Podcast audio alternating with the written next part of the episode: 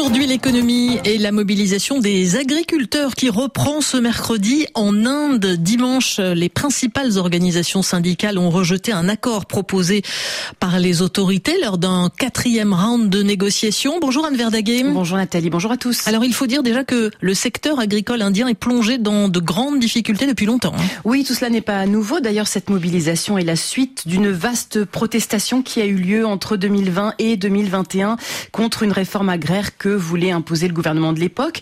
Euh, les agriculteurs avaient bloqué les autoroutes vers la capitale pendant de longs mois. Les manifestations avaient fait 700 morts. Le gouvernement maudit avait dû faire marche arrière et abroger euh, trois lois contestées.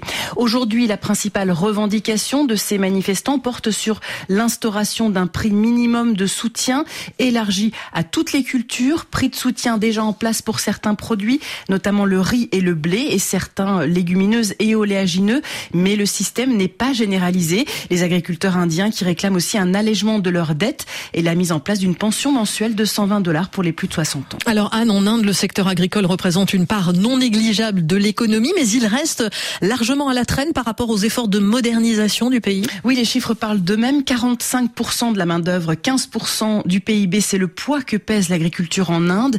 Deux tiers de la population dépend de l'agriculture pour vivre selon les chiffres officiels. Or, l'Inde, qui a dépassé la Chine en tant que nation la plus peuplée au monde en 2023, est inquiète de la façon dont elle pourra continuer à nourrir sa propre population. Les rendements sont faibles, avec de petites parcelles, des exploitations qui pour la plupart manquent d'équipements de base. De nombreux agriculteurs indiens n'ont d'ailleurs pas accès au financement et ceux qui peuvent obtenir un crédit payent souvent 10 à 25 au-dessus euh, des taux du marché.